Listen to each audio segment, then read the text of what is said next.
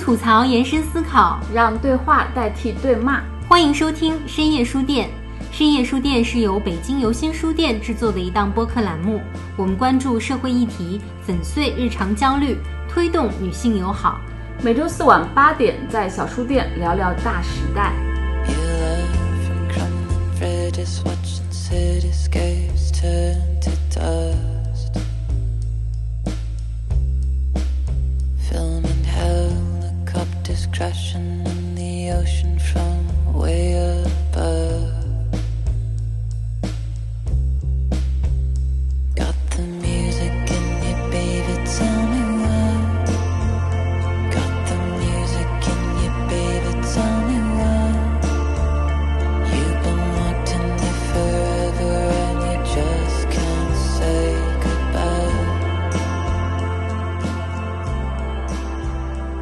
大家好，欢迎收听最新一期的深夜书店。那么今天的这一期节目呢，是我们和一百个女孩的对话的第二集，请来了一位，其实她是来主动投稿的一位朋友。那我们也欢迎一下 Michelle。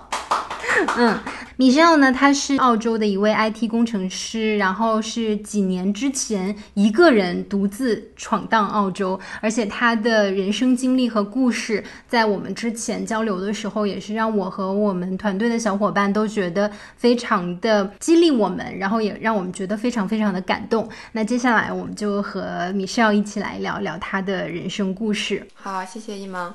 就是我从小呢是一个弃婴，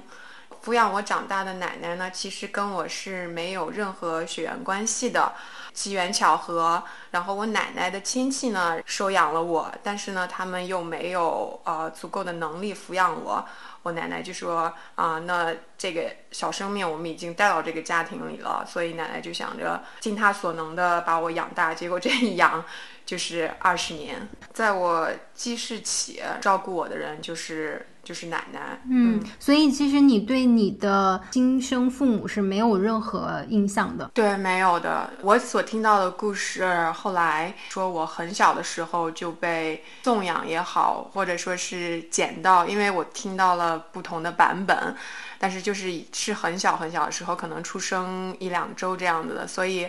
我对自己的亲生父母是完全没有概念的。但是在我成长的过程当中呢，从奶奶的角度，她可能觉得这样的一个概念对于一个小孩来说太难以接受，所以呢，奶奶一直告诉我的是啊，我的亲生父母就是我的名义上的养父母这样一对夫妻，但是他们因为工作太忙了，没有时间和精力照顾我，所以就把我寄放到奶奶家里。在我二十岁之前，就是奶奶去世以前，我一直都是相信这个故事的。我只是以为就是自己的父母是不负责任的父母，没有时间精力来照顾我。那你的这个养父母他们也有自己的孩子吗？他们有自己的儿子，嗯，然后这也是我 我小的时候的一个心结吧。小的时候，我小孩儿觉得，那我们都是你们的孩子，为什么你们和我的哥哥住在一起，照顾我哥哥，而并不照顾我？嗯小的时候，我以为这是因为他们重男轻女嘛，我想着他们喜欢自己的儿子。不喜欢自己的女儿，这个是我在青少年时期内心的一个一个愤怒的一个点嘛。虽然这不是事实，但是我自己回头去看的话，我觉得我之所以能成为一个弃婴，可能很大的可能性也是因为我是一个女孩儿，因为我是一个非常健康的婴儿，在我当时被遗弃的时候，很有可能也是因为独生子女政策。有可能生下来看是女孩子，就还是想要儿子。我这是我自己的猜测，我也没有去验证，但是我觉得有很大这样的可能性。所以从这个角度上讲，我觉得我的这个身世也是一个重男轻女观念的一个牺牲品吧，在那个时代的背景下，嗯对。那你小的时候有没有觉得，可能你的家庭是和其他人的家庭不一样的？我想在呃上学之前吧，六七岁上学之前，我并没有觉得有太多不同，因为我奶奶是给予了我全部的爱和关怀，甚至有一点点溺爱，衣食住行上从来没有短缺过我，然后同时在情感上这种全然的接纳和呵护，其实让我在上学之前，在和奶奶，在我这样一个主要的照顾者之间的关系，其实是一个非常健康和非常全面的关系。但是后来等我开始上学了之后，慢慢就会意识到，哎，怎么我的家庭和别人的不太一样？别的孩子都会有自己的爸爸妈妈呀，然后奶奶就告诉我这个故事的版本，说啊，他们工作太忙了，没有时间来看你。嗯然后我就会觉得很失落。再加上小的时候呢，你知道小孩子之间其实也会有那种欺凌呀什么的，然后有一些小孩子他会故意说爸爸妈妈不要你了。因为你是女孩儿，因为你不好，这个是我童年很伤心的地方。呃，虽然心理上有这样的痛苦，但是生活上其实我在学校里面，无论是老师还是同学，都会觉得我是一个非常品学兼优的好孩子。儿童时期可能更多的是不解和困惑，还有伤心。等我到了青少年时期呢，这种不解可能就逐渐转换成了一种愤怒。我觉得作为一个女孩长大真的是太不容易了。是，作为任何一个女孩，在这个世界的任何地方能够平安健康的长大，真的是一件很艰难的事情。从我自己的经历来看的话，现在看起来是一个独立、自信、开朗的一个女性，但是其实在我童年的成长过程当中，除了我刚才说的奶奶对我的这个悉心照顾和毫无保留的爱滋养着我。但是，同时呢，其实在这个家庭里有啊、一个巨大的一个伤害在发生，就是在我小的时候，其实是被我的爷爷性侵过，嗯，而且这个事情，我我现在因为嗯，我觉得它发生的时间应该是在我四五岁到十二三岁之间。为什么我会说是我觉得呢？因因为呢，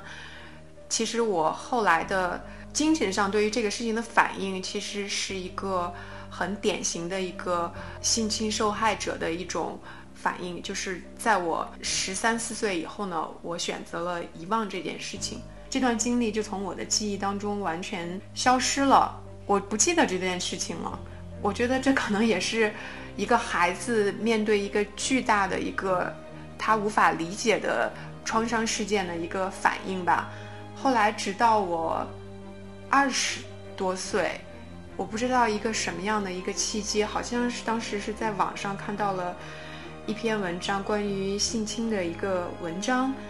一下好像电光石火间，让我想起了这件事儿。你当时又想起了这件事的时候，心里的这个感受是什么样的？不愿意去相信，因为他实在是太可怕、太丑恶了。而且对我来说，更残酷的一点是，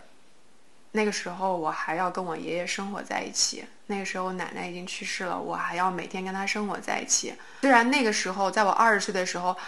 他。已经表现的像是完全忘却这件事情了，然后出现在我面前或者所有家庭成员面前的形象都是一个非常和蔼、受人尊敬的一个长辈这样一个角色。但是，只有我知道曾经发生的事情是多么丑恶，多么让人难以启齿，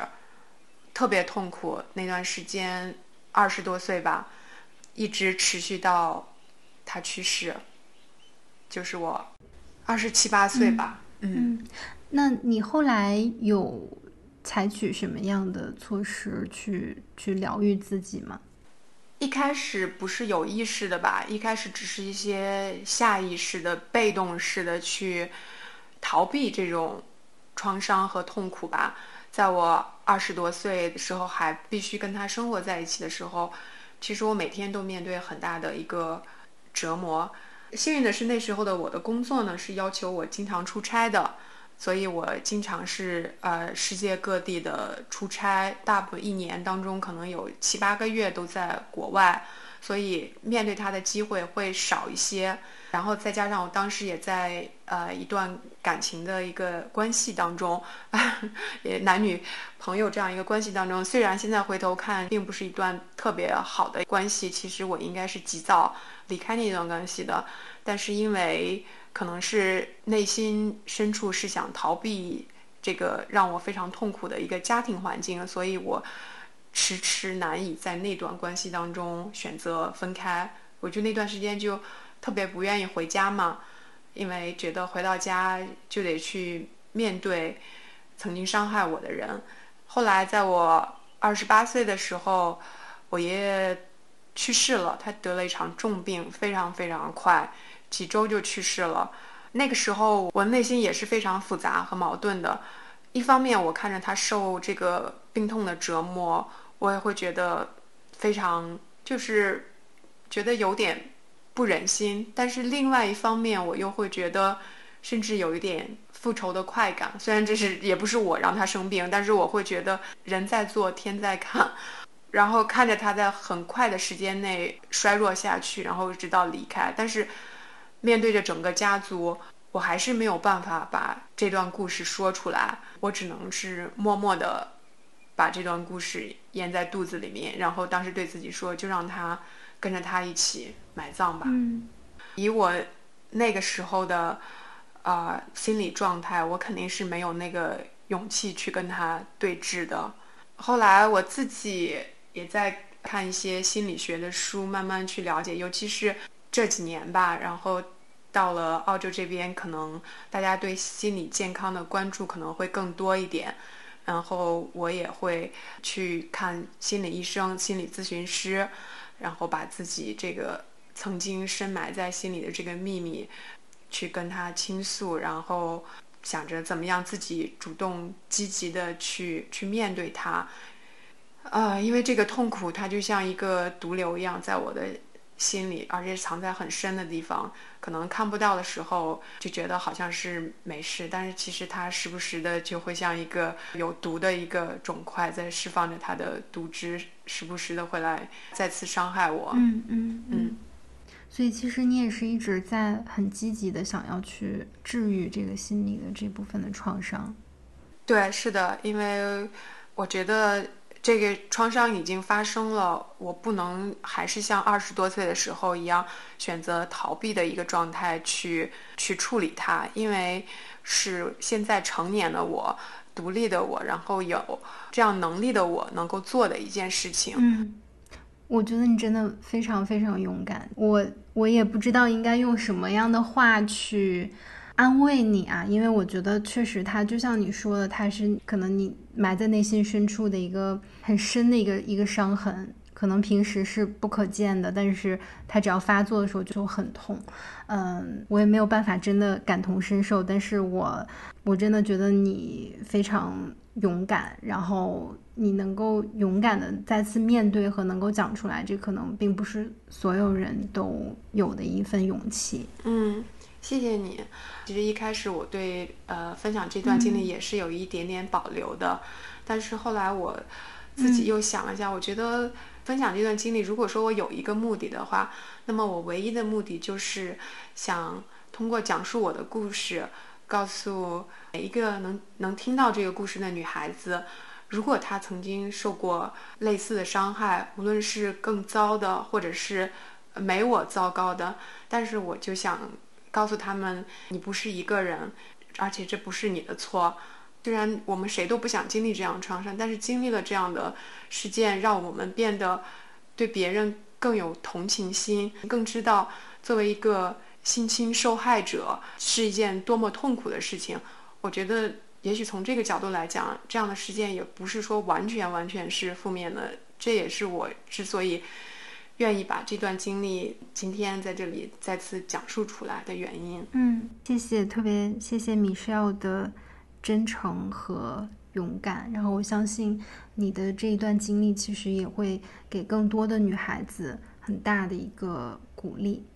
你讲到说，你一直到你奶奶去世，才得知你自己真实的一个身世。嗯，是这样的，因为直到奶奶去世以后，奶奶的女儿们，我叫大姨和小姨，他们决定告诉我就是我真实的身世。那个时候也是特别特别难过，但是难过的其实并不是说知道自己是弃婴，难过的是最爱自己的那个人去了之后知道这个消息。我会觉得，如果是奶奶在世的时候能告诉我这样的事情，可能我会接受起来更更容易一些吧。我会觉得，哦，那也没太多关系吧，我还有我最爱的人在我身边。但是从奶奶的角度来讲，作为一个三十年代生的女性，普通女性，只受过小学的这样的一个教育，对她来说呢，她会觉得，她害怕我接受不了这样的事情。那你知道了这个事情之后，你有想过去找自己的亲生父母吗？嗯，没有，绝对没有，因为我觉得，第一，他们没有负到他们的责任，他们把一个孩子带到这个世界上，无论他们的原因是什么，但是他们没有准备好做父母，我觉得他们不值得我一点点时间和精力去寻找。再加上后来我自己的猜测，觉得。可能是在那个大时代背景下重男轻女的一个结果，我更是没有这样的动力和任何这样的想法。因为既然他们做出了他们的选择，那么我也可以做出我自己的选择。我的选择就是这个世界上我最亲的人永远是我的奶奶。在介绍的时候，你一直说这个你名义上的父母，就你的这个养父母，其实是在你成长过程当中几乎没有给你任何陪伴的。我不知道是不是在经济上，其实也没有给你任何的这个支撑，但是你的养父母又来找过你，希望你能够回到他们身边。对我奶奶是我大二时候去世的嘛，在我大一的时候，他们知道我上了大学之后。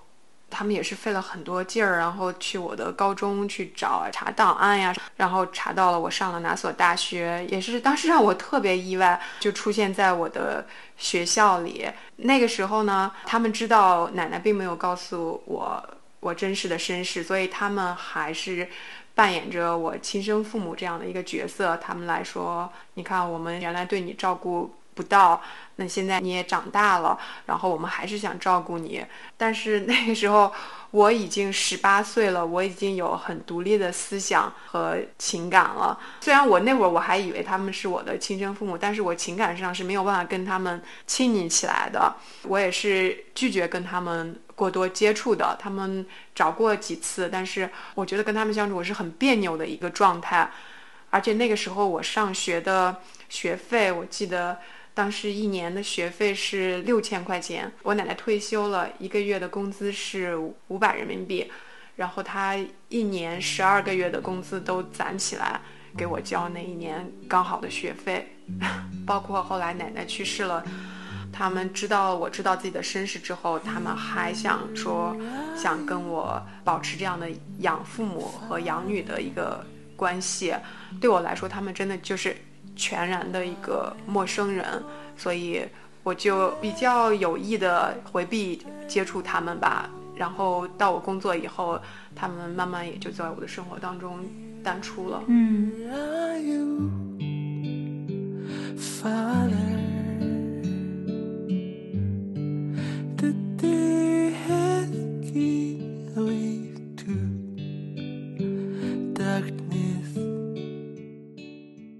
后来就你就大学毕业，然后很顺利的就进入了一个特别好的一个公司，是吧？对，因为那个时候大学刚毕业，然后找了一份挺不错的工作，呃，工作也经常出差，包括出国，然后很多事情对我都是非常。新鲜和充满了这个，甚至有点冒险的这样的一个旅程，包括当时工作经历要去非洲，甚至是去过年少时候崇拜三毛所说的撒哈拉。然后那会儿呢，一方面享受着这种新鲜刺激。还有从未经历过的这些有意思的事情，但是另外一方面呢，会觉得还是要有一个男朋友，要有一个情感上的归宿，文化上和教育上的这种洗脑，让我觉得，啊，作为一个女孩子，是不是应该找一份更加稳定的工作，有一份稳定的感情，建立自己的家庭，这样才是幸福。所以那个时候是比较矛盾的，嗯，甚至因为这样的想法呢，也让我错失了一些。跳槽的机会，因为在我二十八九岁的时候，然后有一个机会，其实是可以去一个非常好的一个公司，然后待遇也特别好。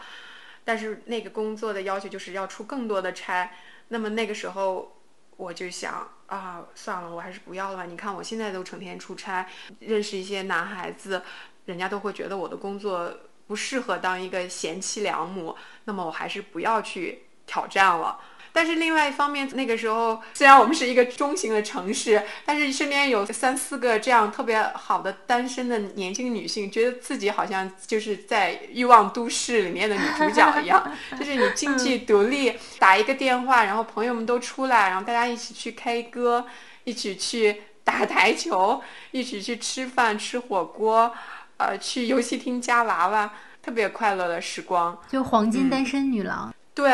但是所谓传统的文化的影响，另外一方面又内心会有一种焦灼，觉得哦，这样的好日子可能时间也不长了。后来再加上我身边的女性朋友、闺蜜们逐渐呢走入了婚姻，我慢慢就变成了形单影只的一个人。那个时候我的状态就是非常绝望的想结婚，就是一个结婚狂的一个状态。关系好的那个女孩子，我们有一个群，我们里面有四个人，我是其中的一个。在我们快到三十岁的时候，然后他们一个个都结婚了，直到就第三个人也要结婚了，那我就觉得我们这个四人组马上就要散了。当时我呢又是刚和我异地的男朋友分手，特别难过。第二天我还要去给他当伴娘，但是。前一天晚上呢，我就跟我异地的这个前男友打了个电话，特别难过。那会儿觉得自己就被世界抛弃了，就说你看我身边的好闺蜜全结婚了，就剩我一个人，然后哭到晚上两三点，早上眼睛肿的，赶紧鸡蛋敷又是冰块敷的，然后交替着，然后把眼睛那个肿稍微压下去一点儿，然后去给人家当伴娘。当时心情特别复杂，特别特别难过，完全可以想象到那个场景。因为，呃，我最近就是有点想结婚。对，当我们看到身边的人都走这条路，而且这条路是我们觉得，呃，是被社会认可的，然后是一条在一个光环下面，然后这个光环呢是说这是一条通向幸福的路。但是它真的是一条通向幸福的路吗？我们要画一个很大的一个问号。当你有这个问号的时候，可能你就不会那么去羡慕你身边的这些人了。问，这是我自己的个人体验。因为两性关系是一件很复杂的事情，走入婚姻会是一件啊非常非常重大的决定。我自己也在这个 事情上犯过。很大的错误，所以我愿意跟你去分享。这个真的是一个问号，走入婚姻真的是一个问号，而并不是一条王子公主从此过上幸福生活的一个 ending。嗯，是，而且有些情绪其实它是阶段性的，就是你可能这一段时间特别想结婚，但你可能冷静下来，过了这一段时间，过了这个劲儿，可能就没有那么向往婚姻了。所以我觉得我可能过一段时间就好了。对，我觉得真的是这样，因为我也特别能理解你。就像我刚才说的，在我二十岁底、三十岁初的时候。就是一个结婚狂的状态，几段不怎么理想的恋情的告吹，让我觉得 OK，那我要找一个真正爱我的人。至于他对我是不是有那么大的爱情的魔力，我不是那么在乎了。我要找一个真正爱我的人，对我好的人，适合结婚的人。然后我就找到了这样一个人，嗯，然后我就真的结婚了。然后进入婚姻之后呢？然后我发现这个事情不是我想的那样。听众朋友们，恐婚恐育的小故事来了。对，真的是，真的是血泪的经验教训。因为我跟我的前夫是是相亲认识的，然后我觉得，哎，他人也不错，然后工作也稳定，啊，长得也周正，而且最关键的一点是特别爱我，什么事儿都由着我，我就觉得啊，也许这真的是一个适合结婚的对象。然后相处了半年吧。他就提出来说，年龄都不小了嘛，我们就准备照照婚纱照呀，然后啊后面看怎么见家长呀这些事情。我当时就觉得，哦，那也差不多了。也许真正细水长流的婚姻生活就是这样的，没有那么多激情。然后我们就一步一步的去把这些事情都办下来，所以很快就觉得认识一年之内结婚都算闪婚。然后我们就就闪婚了。在我们开始去度蜜月的时候，事情就已经有点不对了，因为度蜜月嘛，应该是一个非常甜蜜、非常期待。当我跟他去度蜜月的时候，我们去的也是一个非常奢侈的一个海岛，但是我会觉得我我并不开心，我我没有那种幸福的感觉，而且甚至我有点无聊。然后我说这是出了什么事错？为什么我在我自己的蜜月的时候感觉到了无聊？但是我把自己的这个疑问呢给他压了下去，回来接着过日子。我慢慢就发现我们的共同话题越来越少，越来越少，没有什么在一起可以谈论的东西，交流越来越少。我尝试着想跟他沟通一下，甚至我觉得这种精神上。交流的欠缺，甚至让我们的身体上也失去了对彼此的吸引力。然后我跟他交流一下，他说这很正常，正常夫妻都这样。你你今天想太多了。我觉得我这个情感上没有办法得到回应，婚姻生活中没有任何共鸣，是一件很痛苦的事情。你会觉得在两性关系当中的孤独，其实要比你自己一个人的孤独要难过的多。因为你自己一个人的孤独，你会想。我可以干点别的事儿，然后或者是我把这段时间熬过去了，我可能还有机会遇到更有意思的人。但是你在两性关系当中的孤独，你会觉得是一种绝望的孤独，因为这个人他没有办法跟你交流，他没有办法跟你互动，然后你又没有一个自由之身去寻找这种共鸣。我当时就会想，我说那我的一生都是要这样子面对这样一个人吗？很挣扎。后来就在想到底是什么问题呢？我会每天都特别不开心。虽然在别人看来觉得我的生活没什么可担忧的，工作也不错，老公人也不错，而且又很顾家，没有什么可担忧。你现在就是要把身体锻炼好，然后生个孩子，这大家生活都是这样。但是我就觉得我不想生孩子，我觉得哪儿不对。但是那个时候我还没有想到到底哪儿不对。刚好有一个契机呢，就有个朋友就跟我说：“哎，你的这个专业可能可以申请澳洲的技术移民。”哇，真的就是觉得好像一道光射到我生活，因为我终于可以找到一个事情去去让我的生活有点儿奔头。我也不知道等待我的是什么，但是我觉得我可以做一些事情，也许能带来一些改变。然后我就开始去了解相关的资料，发现哦，我是可以去去做这件事情的。然后就逐渐的去一步一步着手去准备它，然后直到最后拿到了这个澳洲的一个永久居留的一个签证。因为那个时候我其实并不是真的很清楚自己为什么这么痛苦和挣扎，到底是婚姻的问题还是工作的问？因为那个时候我的工作也遇到了一些瓶颈，因为那个时候我是三十岁出头嘛。然后，对于一个三十岁的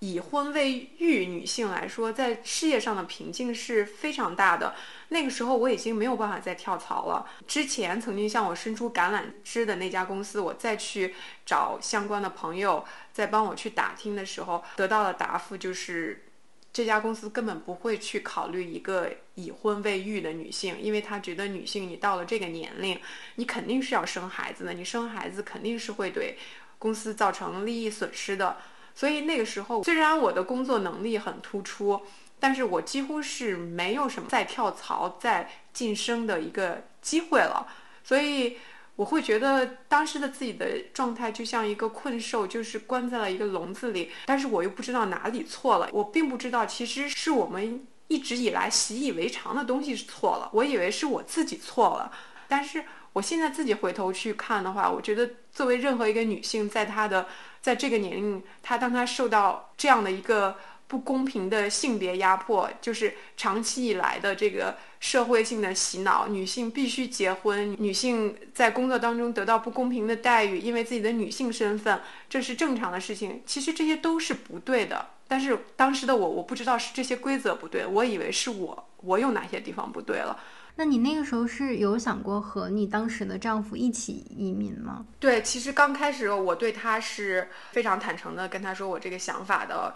他也是同意的。他说：“那那你就去试吧，你也不知道你这能不能成功，那你愿意试你就试。”但是我觉得他还是从小生活被他的父母保护的太好，替他做的事情太多了，所以他并没有意识到去另外一个陌生的国家生活是一件多么艰难的事情，而且我觉得他是非常依赖我的，他觉得我可以把所有的事情都搞定。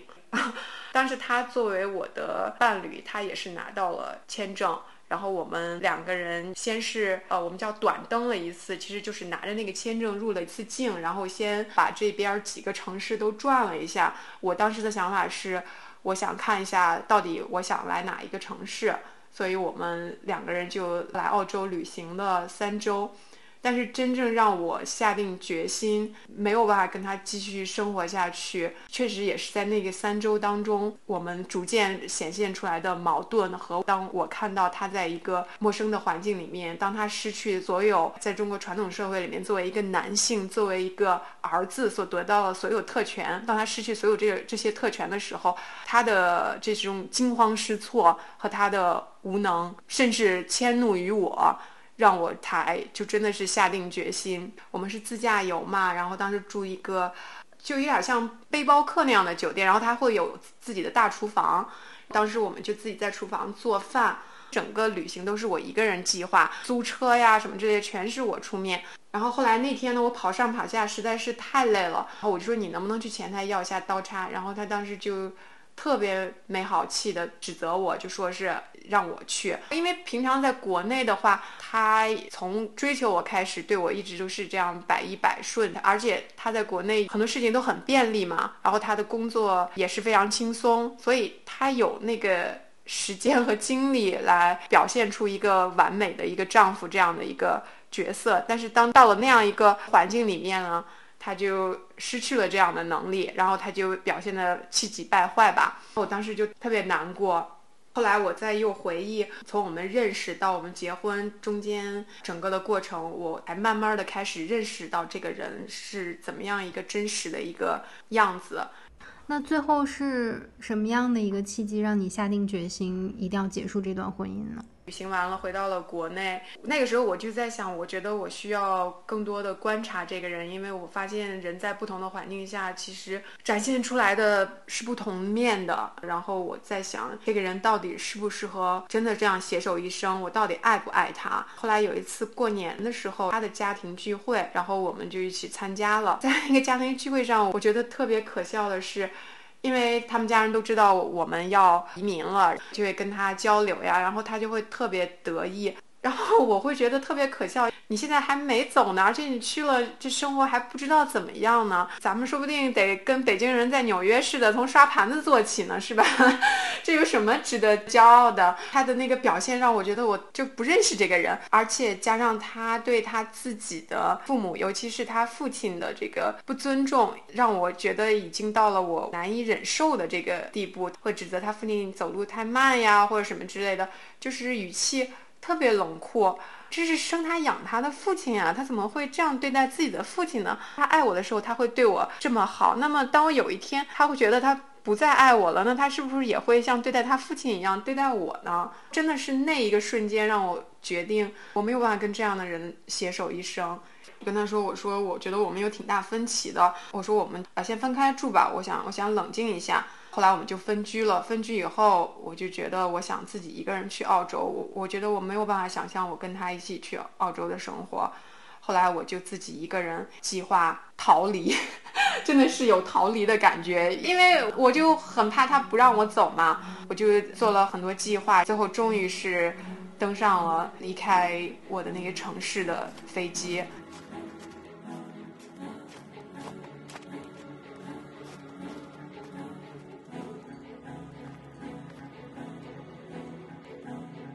但是很讽刺的是，当我抵达澳洲的这个新城市的第一天，这个清晨，打开手机，打开微信，我就看到他已经发现我离开了，然后就一番斥责语音噼里啪啦几十条发过来。我当时哇，就觉得太绝望了，就到一个新的环境，自己还不知道怎么安身立命呢，后面这个又被追杀一样的感觉。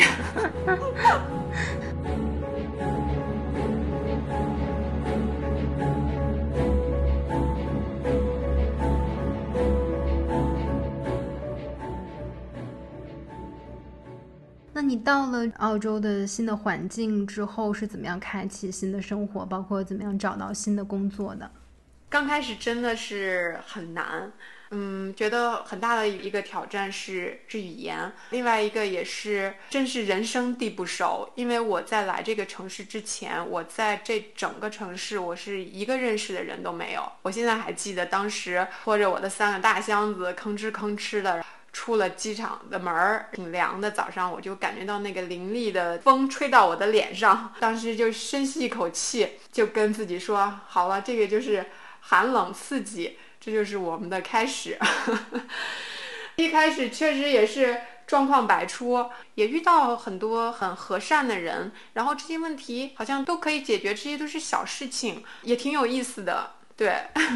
我特别能理解你，因为。嗯，我刚开始就是我毕业，后来到迪拜去工作，然后我那时候在阿联酋航空嘛，我刚去的第一个星期我就发烧了，结果公司呢在排 duty 的时候就给我拍了一个最长的一个航线，就是七天。我当时刚 training 完嘛，然后我就要去飞这个航班，我也特别的忐忑，而且那个时候我这个感冒发烧还有点没好，就硬着头皮去了。结果我们那个航班上面有四五个英国的女孩子，就是我的同事。那这几个英国的女孩子嘛，都蛮 mean 的，就不是很客气的那种。然后他们就是有一个小的那种同盟。第一，我就是我一个中国来的女孩，就是我们中国人啊，或者是这个亚洲人，很多时候就是那种默默低头干活，然后也不怎么。怎么去就是说一些好听的话，也不是特别爱跟大家 social。然后再加上那个时候，我一直觉得我英语特别好，但真的你到了一个全英语的工作生活环境的时候，你发现其实真的是你原来那个英语所谓的好根本是不够用的。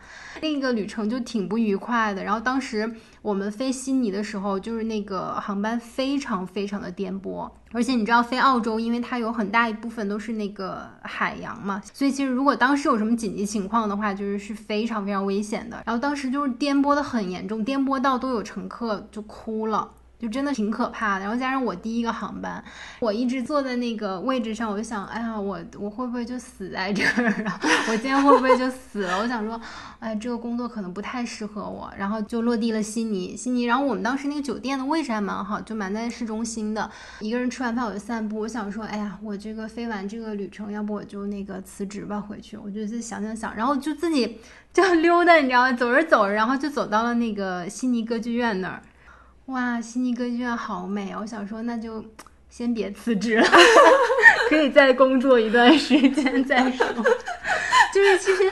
我，所以我特别能理解你一个人到异国他乡，然后特别是你是一个人完全到了一个陌生的环境，既没有认识的亲近的人，然后其实还也没有找到工作，真的是举目无亲的那种感觉。那你后来是怎么找到工作？怎么样顺利的这个 settle down 下来呢？真的是特别巧，因为后来我就在那个 Airbnb 住了几天嘛，然后我就开始看房子。看房子那几天也是风雨交加呀，然后我都会觉得哇，这个澳洲真是以它非常 tough 的这一面来欢迎我。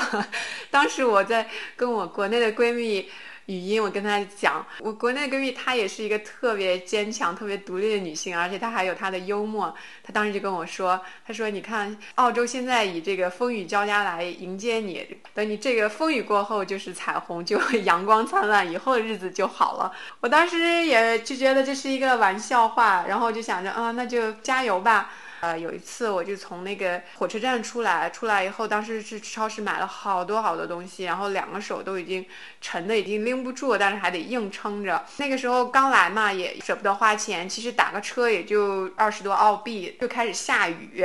然后我就又得撑着伞，还拎着重东西，然后沿着那条主干道往我住的那个 Airbnb 往回走，就看到路边的那些 house 们，人家里面从窗口灯火通明，对，映出来那个黄黄的温暖的那个灯光，这种感觉。然后我就在走，我就感觉自己的眼泪都要都要飙出来了。然后，然后我就跟自己说：“我说米少，这都会好起来的。你以后也会在这里有你的家。”你也会有自己的 house，你也会有自己的家人、朋友，一切都会好起来的。因为那个时候我不知道该跟自己说什么，我好像只能通过跟自己这样说，让自己有一个信念走下去，要不然我估计我就得在路边晕倒过去。后来就看房子，然后看房子很幸运的找到了一个挺好的房子，在一个这边比较好的一个区。更幸运的是，当时大家一起合租的有一个中国的男孩子，他就是做 IT 这行的。然后他就特别善意的，他就说，哦，他说那我现在这个公司也在招人，要不然我帮你投个简历。没想到就一下还真的就拿到了 offer。找到了新的工作，开始了一段新的生活。对，就特别快，我也没想到，嗯，这一下就能找到，因为这工作确实是一家大公司，是一份很好的工作。我当时准备面试，准备的特别辛苦，特别紧张。当时适逢这边的复活节，天气也好，大家都出去玩，然后我就每天闷在家里，甚至在面试的前一天晚上三点钟，我还在。看，我还在准备，怎么这么多东西要记，这么多东西要学，然后就哭嘛，然后就自己就是很难过，就觉得 压力特别大嘛。哭哭完以后，然后去洗一把脸，洗完脸回来接着看自己准备的问题，这样一步一步，一轮一轮面试，两个月之后，然后这个公司就给了我 offer，哇，我当时特别开心。对于一个新移民来说，两个月能找到一份很好的专业对口的工作，其实是一件非常幸运的事情。因为当时我也看看一些数据，对于本地人来说，花六个月找一份工作都是一个正常的一个时间，所以我也觉得我当时是特别幸运。那你后来其实就是等于在澳洲这边安居下来了。然后也找到了特别好的工作，然后还交到了很好的朋友。通过你的爱好，是吧？对，因为也需要建立新的关系嘛。因为我刚才也说了，我来这里之前一个人都不认识。那么要有自己的社交活动。我在国内的时候，我就开始跳拉丁舞，跳莎莎舞。跳舞也是我当时去尝试，在我之前那段不幸福的婚姻当中，一种想改变生活的一种尝试，就想试不同的东西。来了这边之后呢，我就想着，那我可以把这个爱好继续下去。然后接着就在这边找到了跳舞的一个这个工作室，一个学校也很正规，很大。而且除了可以继续跳舞，也可以认识新的朋友，然后去全方位的去体验这里的生活。让我很深的两个感触，一个感触是舞蹈是没有国界的。啊，当时我就是在寻找学校的过程当中，当时就到一个学校去试课。那时候我好像才来这里一周时间，英语我那时候也挺胆怯的，也不怎么敢说。但是当时那个男老师把我的手啊拉过来，因为萨萨是要男女生一起跳的嘛，就跟我们的交际舞一样啊，带着我就开始跳那个舞步，一下午就可以跟上他了。我一下就觉得啊，就算语言不通，舞蹈这个是相通的。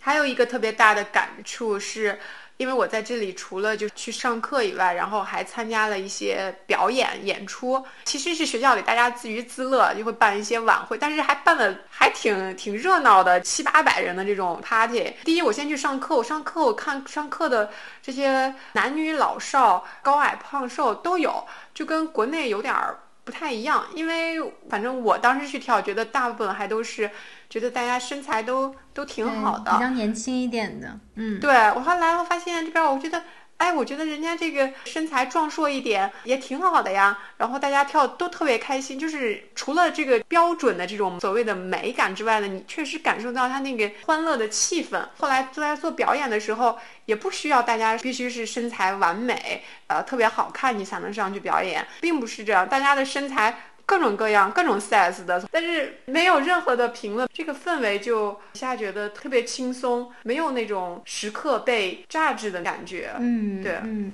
而且你通过跳舞还认识了很多新的朋友。对对对，我后来的男朋友是我们在做一次表演的时候，但是当时我跟他还不是舞伴儿，但是我们已经通过一起做这个表演，然后认识了。他是一个本地的一个男孩子。很年轻，比我要小好多岁，但是非常阳光。我当时特别喜欢他，我当时觉得哇，这个我觉得好开心啊！就是哦，这个男朋友长得又高又帅，然后呢，人又善良又聪明，然后还会跳舞，也是谈了一段甜甜的恋爱。不过呃，谈了一年半之后，我觉得还是有。不适合的地方，后来还是提出了分手。但是是一段很甜蜜的恋爱。其实你到了澳洲之后的生活，你觉得在性别意识方面有什么样的提升或者改变吗？对，有有一些改变，就是对于这个女性权利的意识就更明确和更强烈。来了澳洲之后呢，我还是非常关注女权这样的一个议题。我觉得这是一项事业，虽然我现在还没有做出我自己卓越的贡献，但是我觉得真的是一个是一项事业，是一项人类的事业。你能分享你的故事，我觉得已经是贡献了。澳洲也不是完美的，它的这个男女的平权也不是做到了世界第一，甚至世界第一的那些北欧国家，它也不是做到了完美和已经达到了这样一个完全平等的一个水平。但是相对来说，会有更多的平等的平等的地方，比如说，甚至在一些大公司，它的董事会会有一些考虑，它需要保证它的高层一定比例的女性，它会有意识的要去提拔女性，因为。这个也是有研究的，人都会更亲近于跟自己相似的人，这也就是为什么就是在公司当中要有意识的去提拔女性和少数群组，因为只有当你这个群体达到一定比例，你才能够向下更多的去。帮助跟你同样相似的人。然后我当时记得有一个很有意思的一个小事情，因为我是 IT 工程师嘛，然后除了就是大多数工作是在电脑上操作的，同时有时候还会干一些体力活，就我们说的搬砖，就是去装那些呃硬件的东西、服务器啊或什么之类的。当时我的 team leader 是一个亚洲男性，他是一个马来西亚人。当时我去执行了一项工作，当然我做的也很好，做完了。然后结果呢？有一次在一个管理层的会议上，也不是很高层的，是中层的管理层会议。他当时就说：“哦，这个事情是你是要去做的，但是我们觉得以后还是不要让女孩子去做这样的事情了。”这个可能在中国传统的职场里面，大家可能不会把这当回事儿。但是因为在这边大家有这个平权的意识，当时在场的很多跟他一样的中层管理人会很诧异。然后他们会觉得他为什么敢说这样的话？就是说，好像是一种关心，其实是一种歧视。你会质疑你的女性同事的一个能力，然后他们就会说：“哇，他怎么会说这样的话？这样话好危险啊！” 后来别人把这个话传到我耳里，我也在反思。可能在之前的环境当中，有些话我们会觉得好像是在保护我们、帮助我们，但是其实不是这个。归根结底是一种性别的歧视，它会给你带来长久的更多的是不利，而并不是一点点眼前的一些小小的利益。对，因为我们已经习以为常了，所以很多时候你听到这样的话，你也就是觉得很正常，对，不会去去深思。但其实你如果有了这个女权意识之后，你就会发现哦，这是一个非常，也许他说的时候，可能他并没有想特别多。或者是他真的是出于好心，但是他深层的那个逻辑和结构，其实还是说是对女性的歧视。对，你说到你的同事，其他的一些中层的领导，可能听到这个话，他有个 trigger 在心里，他就会知道哦，这句话可能是政治不正确的。所以就是，我觉得不管是出于好意也好，或者什么也好，就是首先你要有这个意识在。对。是有了这个意识之后，其实你说的话呀，然后你做的事情，其实就是会有所改变。对，绝对绝对是这样的。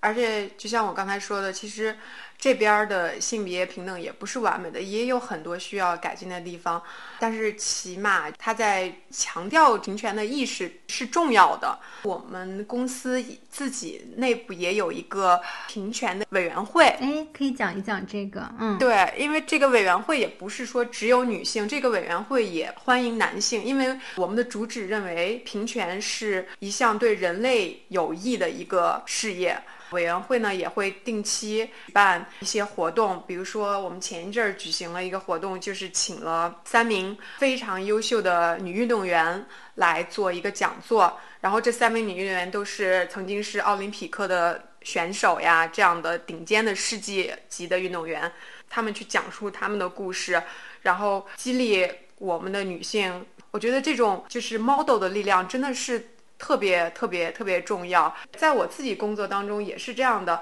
之前我刚来的时候，在开会的时候，其实我大部分时候是非常沉默的。一个是，就像刚才一萌说的，我们作为亚洲人，我们是比较含蓄内敛的，我们不怎么爱去表达我们自己。这是一个文化的一个背景。另外还有一个深层次，我觉得是作为一个女性身份，其实我潜意识里面是觉得女性是不应该过多的去表达自己的，除非人家来问你。这个其实是我这两年才悟出来的。对我个人来说，还有一点是语言嘛。那我刚开始对我自己的英语也不是很自信，所以我更是保持沉默。我就记得有一次我们开一个比较大的一个会议，当时可能就是三十多个人在线，呃，会议里面可能女性可能就只有两三个，因为 IT 行业也还是一个男性主导的行业。是吧？这个世这个世界上任何一个赚钱的行业都是男性主导的。那我是其中沉默的女性，但是当他们讨论到一个问题的时候，当时我们的一个中层领导的女性，她就问了好几个问题，然后当她不明白这个事情，她就去问。但是她也是非常礼貌，但是她的语调是非常有力、非常自信。当时并没有被问到她的意见，但是她就 jump in 了。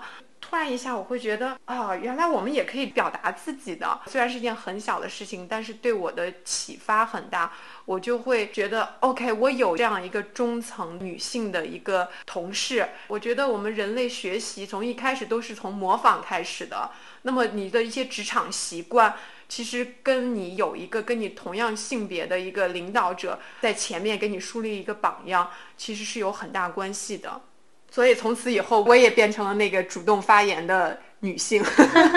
特别好，特别好，真的，这包括你们公司的这个。呃，应该叫做平权的委员会是吧？性别平权的委员会，我觉得真的也特别好，这是可能国内很多公司都需要去学习的。对，但是这边又做的特别不好的地方，前两天我们那个平权委员会，我们有一个工作群，其中的一个女同事发了一条新闻，真的是新闻哦，就是才发生的事情。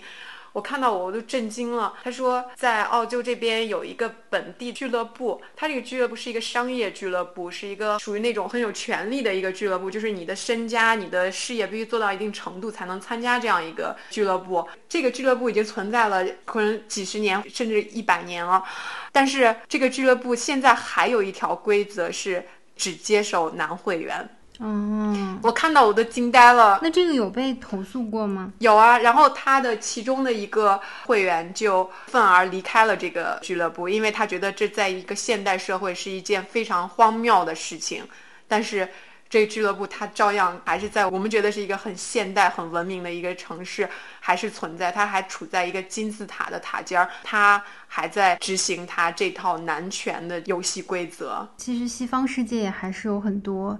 这个权利和话语权是掌握在这个中年老白男的手里呢。对，绝对是这样的，是这样的。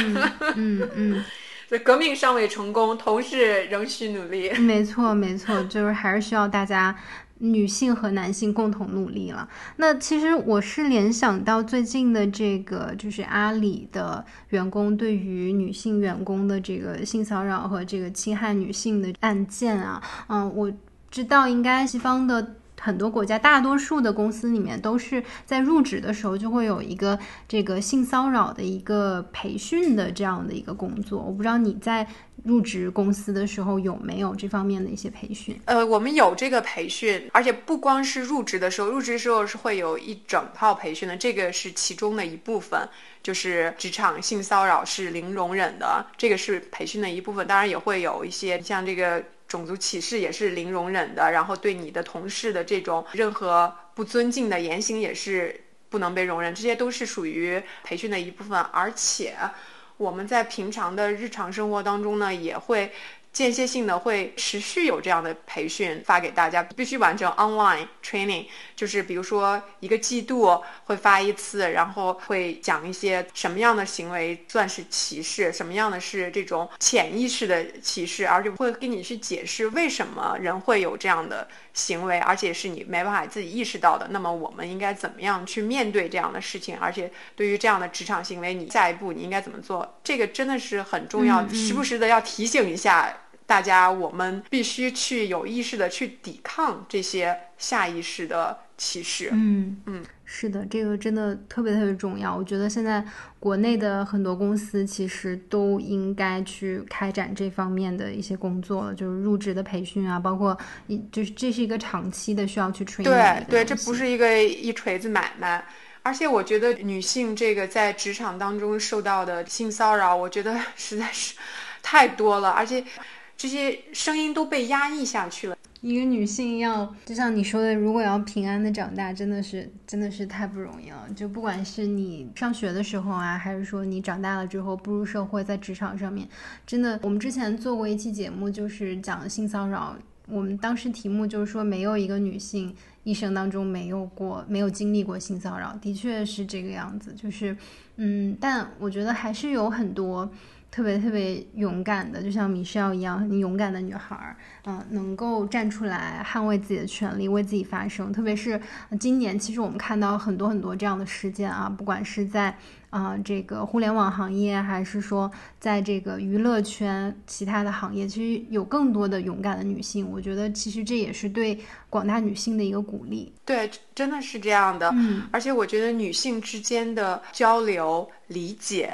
还有支持、互助，互助，都是能够让我们有勇气、坚定的走下去的一个很重要的一个因素。其实米少之前也说过嘛，小的时候可能在心理和生理上面受到了一些创伤，然后其实他也一直在自我去疗愈，包括后来可能也会看心理医生，然后也会看很多心理学方面的一些书籍。前两周读了一本书，是一个很有名的一个美国的心理学家的著作，叫《创伤与疗愈》。它这个话题比较大，但是它主要面对的这个创伤群体两部分，一部分是这种受过战争创伤的这些军人有这种 PTSD，然后另外一方面呢是关于受到性侵害的女性，他讲了关于去疗愈你曾曾经受到的创伤，其其实你要从这件非常负面的事情当中去找到它积极的方面。虽然这很难，因为没有人愿意去经历这样的创伤。啊、来到我们这个节目讲述这个故事，其实对我来说，可能如果我这段故事啊、可以给别的姑娘带来一些正面的一些力量，也许它也还有一点意义吧。我觉得特别有意义，真的。我今天跟米歇尔交流到现在，其实我们之前在微信上啊，然后也有过语音通话。我觉得每一次，其实你都会带给我一些新的力量。对于我来讲，我觉得也是一次新的在心理上的一种治愈。虽然没有见过面啊，用声音交流，你虽然是一个听起来讲话很温柔，然后这个呃讲话语速也不是特别快，就是感觉是一个很温柔的一个女性，但其实你的每一个故事，然后你做的每一个人生重大的决定。都让我觉得你其实内心非常的坚定和充满能量、充满力量的一个人，就是你就是一个非常呃活生生的一个非常非常立体的人，就是你讲述你的人生故事、你的经历，我们会看到你也有挣扎的时候，对吧？你也有非常脆弱的时候，然后你也有有时候内心觉得可能不是那么坚定的时刻，然后甚至也有自我怀疑的时刻，但是你始终都还是做了一些特别好的，然后我觉得是现在看起来起码是特别正确的一些决定，然后是你特别遵从你内心的声音，然后并没有受外界影响的，没有受整个大环境的影响，包括你女权意识的一个觉醒，就是我真的觉得你的故事真的是能带给我们所有人力量的。谢谢，谢谢，谢谢。嗯，所以特别特别特别特别感谢米歇尔跟我们去分享你的故事啊、然后也谢谢你对于我们节目、对于我们整个团队的这一份信任，然后我们也特别想把你的故事真的能够传递出去，然后给给更多的女孩子啊、以能量、以信心。谢谢，也非常谢谢你们给我这个机会，跟你们分享我的故事。对，就像一萌刚才说的，我觉得，呃，是这样的。我们看到一个人，其实很多时候都不知道他背后到底有有多少故事。那么从我自己的经验来说，其实我从小是一个特别爱哭的孩子，现在照样爱哭。但是我就想告诉姑娘们，哭没关系，咱们哭完了，然后擦干眼泪了，接着往前走，这也是一种坚强。嗯太棒了，此刻响起了掌声。嗯 嗯，谢谢米歇尔，谢谢你的分享。也谢谢一萌，谢谢明霞，还有佳琪。